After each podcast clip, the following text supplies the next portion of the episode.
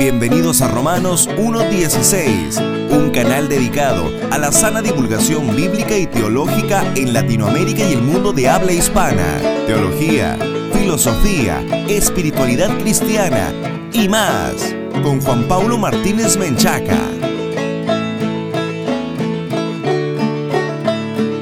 Bienvenidos, patrocinadores y amigos, a este nuevo programa de Romanos 1.16 el programa consentido de todos los latinoamericanos que aman la infalible, suficiente e inerrante palabra de Dios.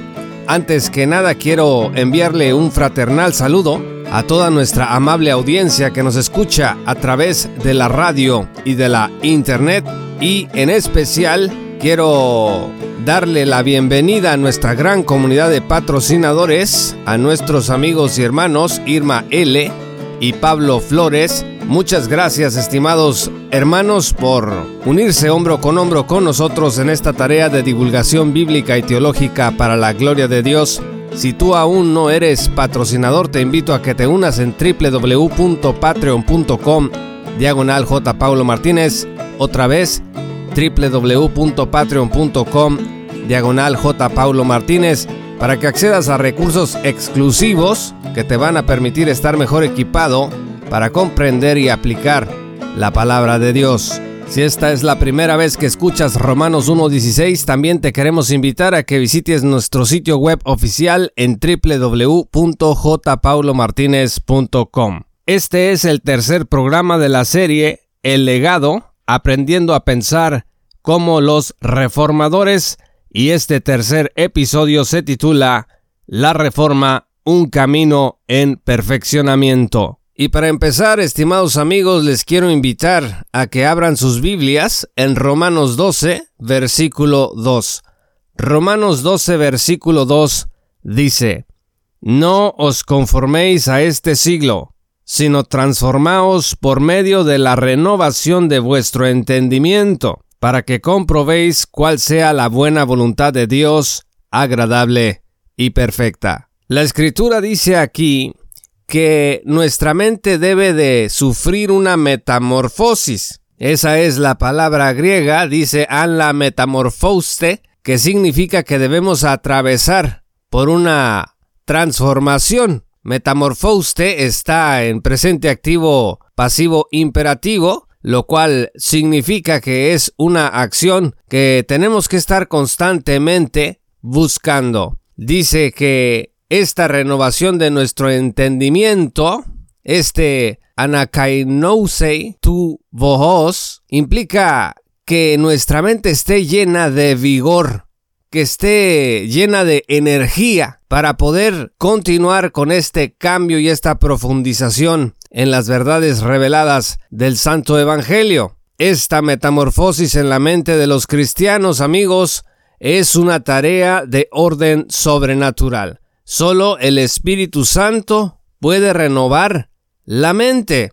El Salmo 119, versículo 11 dice que el salmista en su corazón guardaba los mandamientos y las palabras de Dios para no pecar contra él. Y fíjense lo que dice Colosenses 1, versículo 28. A quien anunciamos amonestando a todo hombre y enseñando a todo hombre en toda sabiduría a fin de presentar perfecto en Cristo Jesús a todo hombre. El apóstol Pablo dice aquí con mucha claridad que era su misión el amonestar, el enseñar, el anunciar toda sabiduría a todos los hombres y por supuesto incluyendo a las mujeres para que Cristo fuese conocido. Es decir, él estaba trabajando en esta tarea de renovar el entendimiento de sus escuchas. Y fíjense que esa es una de las cosas que hacemos en Romanos 1.16. Tratamos siempre de comunicar el Santo Evangelio de Cristo, las Sagradas Escrituras, para que usted pueda renovar su mente en la palabra de Dios, por supuesto bajo la iluminación y la obra sobrenatural del Espíritu Santo. Entendiendo esto, mis amados amigos, que dice Romanos 12.2 que no nos debemos conformar a este mundo, a este siglo, sino renovar nuestro entendimiento para comprobar cuál sea la buena voluntad de Dios, santa, agradable y perfecta. Entendiendo esto vamos a comprender mejor pues lo que pasó en la Edad Media. Miren, la Edad Media trajo consigo varios cambios sociopolíticos, económicos y también teológicos. En el ocaso de la Edad Media los reformadores fueron usados por Dios para recuperar lo que se había perdido o cuando menos lo que se había opacado. Hemos visto en esta serie titulada El legado que Lutero, Calvino y otros rescataron el Evangelio de la justificación por la fe a través de la aplicación de una hermenéutica que le hacía justicia a la manera en que el propio Jesús y sus apóstoles leían la escritura. La Biblia recuperó su preeminencia como única autoridad final en todos los asuntos del conocimiento. Se derribaron muchos ídolos y obstáculos para acceder a la divina revelación.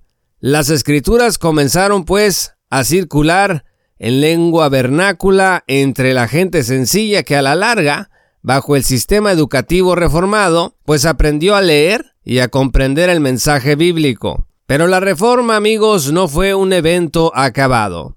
Aquellos que comprenden el espíritu reformador celebran el semper reformanda del movimiento, es decir, siempre reformándonos. ¿Qué significa siempre reformándonos? Bueno, vamos a empezar por decir lo que no significa. Número uno, siempre reformándonos no significa renunciar a alguna verdad fundamental del Evangelio.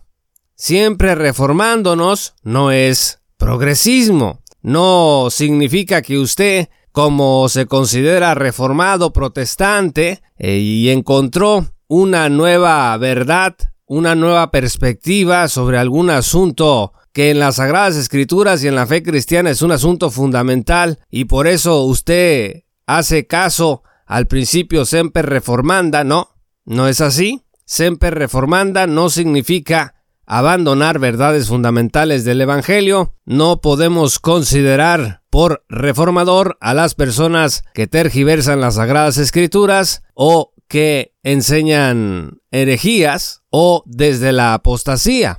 Número 2. Siempre reformándonos no significa innovar sin timón en el culto cristiano. En el afán, mis estimados amigos, de querer que el culto cristiano alcance al mundo, algunos toman decisiones equivocadas y organizan el culto cristiano de manera que sea atractivo para el incrédulo.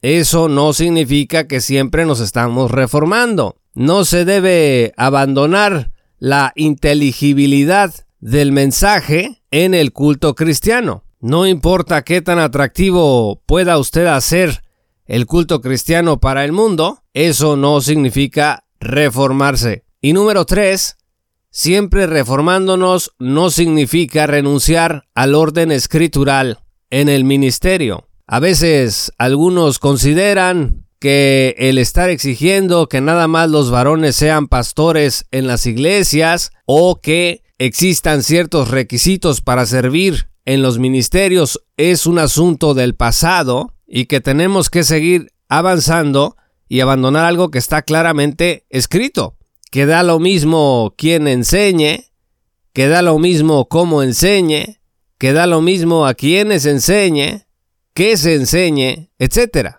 Siempre reformándonos no significa renunciar al orden escritural en el ministerio. En suma, amigos, siempre reformándonos no es de ningún modo conformarse a este siglo, como bien advierte Romanos 12, versículo 2. Por otro lado, amigos, existen algunas cosas que la reforma dejó inconclusas. Vamos a mencionar dos de ellas. La primera, la aplicación de la hermenéutica histórico-gramatical literal a la profecía bíblica. Esta época de oro de la reforma protestante y lo que le siguió, estoy hablando de los catecismos, de las confesiones reformadas, del orden institucional educativo que la reforma trajo al mundo, en medio de todo eso quedó inconclusa la aplicación de la hermenéutica histórico-gramatical a la profecía bíblica. Por ejemplo, Calvino en su Institución de la Religión Cristiana, comentando Apocalipsis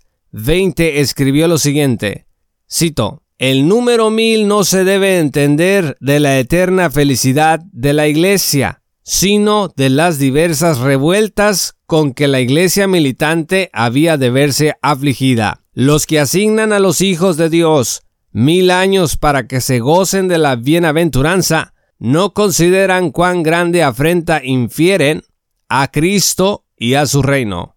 Fin de la cita. El enorme exégeta que fue Juan Calvino, en esta parte se tomó una licencia y no quiso aplicar el método hermenéutico que aplicó en su soteriología, en su cristología y en su bibliología. Cuando él leyó mil años en Apocalipsis, espiritualizó o alegorizó su significado, acusando además de que asignar mil años de reino, como dice la escritura, convertía al reino de Dios en algo temporal y no eterno. Fueron posteriores reformadores los que corrigieron este error distinguiendo entre el reinado soberano y el reinado mediatorial de Cristo, sin sacarle la vuelta a los textos proféticos en su conjunto. La segunda cosa que la reforma dejó inconclusa fue la aplicación de la hermenéutica histórico-gramatical literal a la eclesiología bíblica.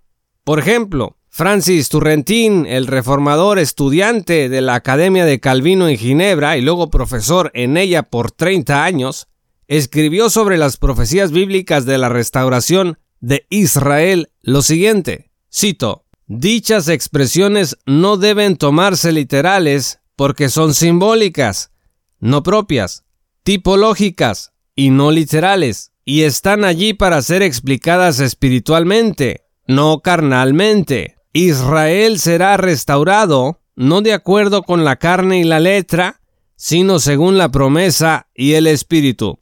La santa ciudad no Jerusalén, sino la iglesia. Fin de la cita.